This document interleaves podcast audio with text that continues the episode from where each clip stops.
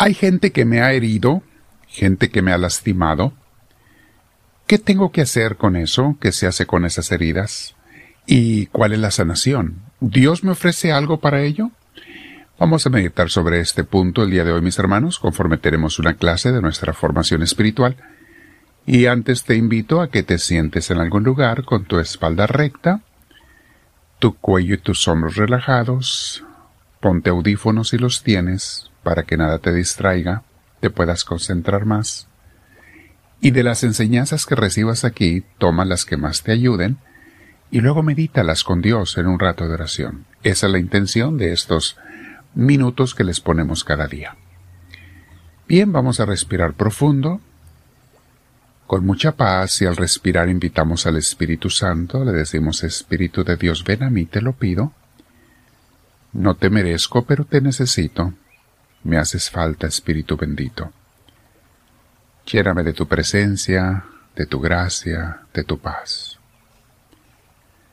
Bendito sea, Señor Dios nuestro, junto con mis hermanos te decimos, Gloria al Padre, gloria al Hijo y gloria al Espíritu Santo, como era en un principio, sea ahora y siempre, por los siglos de los siglos. Amén. Bien, mis hermanos, el tema de hoy se llama Somos heridos por otras personas y también somos sanados por otras personas. Sí, así es la vida. Unos nos lastiman, otros nos alivian. Unos vienen de parte del, enemigo o son demasiado mundanos, egoístas, egocéntricos, y hay otros que vienen a nuestras vidas de parte de Dios. El reto está en distinguir a los unos de los otros y en aceptar y rechazar según como es debido a cada quien. Podemos preguntarnos, ¿y son más las gentes buenas en mi vida, las que me ayudan y me alivian, o las gentes malas, las que me lastiman y me dañan? La respuesta es, depende con quién hayas crecido y a quién hayas escogido. Dos cosas. Con quién hayas crecido porque de niño no tenemos opción. Te toca vivir con gente a veces buena, a veces no tan buena, a veces mejor, a veces más imperfecta. Pero cuando ya empezamos en la adolescencia y en la juventud, ya tenemos más oportunidad de escoger nuestras compañías, nuestras amistades, toda la gente que nos rodea cada vez y conforme vas creciendo, tú vas eligiendo y decidiendo de quién te rodeas. Tú decides quiénes serán esas personas y también esas serán las personas cuyos ejemplos y enseñanzas tú seguirás. Porque, te guste o no te guste, la gente con la que tú te juntes termina contagiándote de sí misma y tú también a ellos los contagias de ti mismo. Lo que yo he visto es que aquellos que aceptan la invitación de Dios a ser parte de su familia, a caminar y crecer con Él en una buena iglesia, a esos Dios siempre les manda a gente buena para que los ayude, para que les traiga la sanación de Dios, para que les cure sus heridas, sus lastimaduras. No falla, mis hermanos.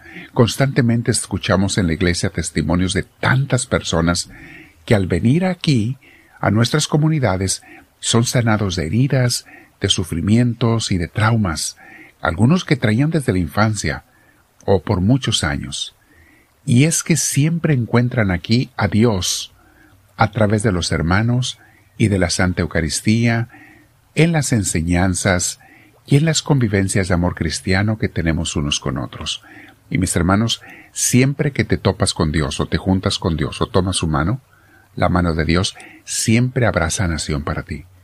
Sanación, porque lo primero que Dios quiere hacer con sus hijos es sanarlos. Habrá fortaleza, habrá alivio y habrá alegría y gozo.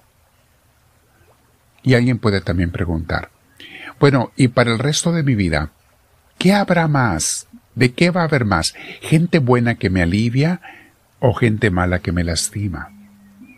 La respuesta es, pues lo que tú escojas. Los amigos que tú decidas tener los grupos sociales que selecciones. Porque hasta lo que tú veas en redes sociales de la, del Internet, eso te va a afectar, te va a marcar, para bien o para mal. También lo que te va a marcar más es la iglesia que tú escojas, o si tomas la decisión de no afiliarte a una iglesia, también eso te va a afectar. la relación que decidas tener o no tener con Dios, todo va a traer consecuencias. Ahora, en cuanto a la gente que nos rodea, ten en cuenta una cosa, nadie es perfecto, no esperes a alguien que sea perfecto en tu vida. Pero recuerda las palabras de Jesús, el árbol bueno y el árbol malo se conocen por sus frutos. Fíjate lo que te deja una persona, fíjate qué te da, con sus palabras, con sus comentarios, con su ejemplo, qué te deja la persona en tu vida, y allí sabrás de quién te estás rodeando. Y sí, mis hermanos, como les he dicho muchas veces, tenemos que tomar decisiones. Y algunas de estas decisiones van a ser un poco dolorosas, cuando tenemos que retirarnos de amigos que no son buenos amigos, de personas que nos llevan o nos empujan al mal camino, con sus invitaciones, su ejemplo, etc. Sus palabras, sus comentarios, sus temas. Mi hermana, mi hermano, recuerda eso que dice Jesús. Lucas 6, 43 al 45 dice, Ningún árbol bueno da fruto malo. Eso es obvio, mis hermanos. Repito, ningún árbol bueno da un fruto malo. Tampoco da fruto bueno el árbol malo. A cada árbol se le reconoce por su propio fruto. No se recogen higos de los espinos, ni se cosechan uvas de las zarzas. El que es bueno, de la bondad que atesora en el corazón produce el bien. Pero el que es malo, de su maldad produce el mal. Porque de lo que abunda en el corazón, habla la boca. Palabra del Señor. Mi hermana, mi hermano, no es tan complicado saber quiénes son gentes buenas, buenas compañías y quiénes son malas compañías. No, no se necesita demasiadísima inteligencia.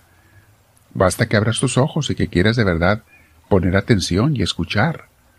Hay gente que te va a ayudar, pero hay otra gente que te va a estorbar. Tú decides, tú escoges a quien quieres. Hoy, hablando de buenas compañías, de buenos amigos, Sé tú un buen amigo siempre, una buena amiga, un buen compañero, y lo que le des a los demás con tus comentarios, pláticas, invitaciones, ejemplo, que sean cosas que los arrimen a Dios. Pero ocúpate mucho por tú también ser un árbol bueno. Y si alguna vez en la vida has sido árbol malo, pide la ayuda, la asistencia de nuestro Señor. Él con mucho gusto te va a ayudar, pero tienes que poner de tu parte. Vamos a quedarnos platicando con el Señor este día. Comparte, sé un buen amigo para los demás, comparte esta enseñanza con tus contactos. Suscríbete en YouTube si no lo has hecho, en la cruz que aparecerá aquí al final de nuestro logo, o en la palabra subscribe, suscribirse. Y de igual manera, pon la mano hacia arriba siempre para que nos den a conocer con gente nueva. Dile al Señor, háblame Señor, que tu siervo te escucha.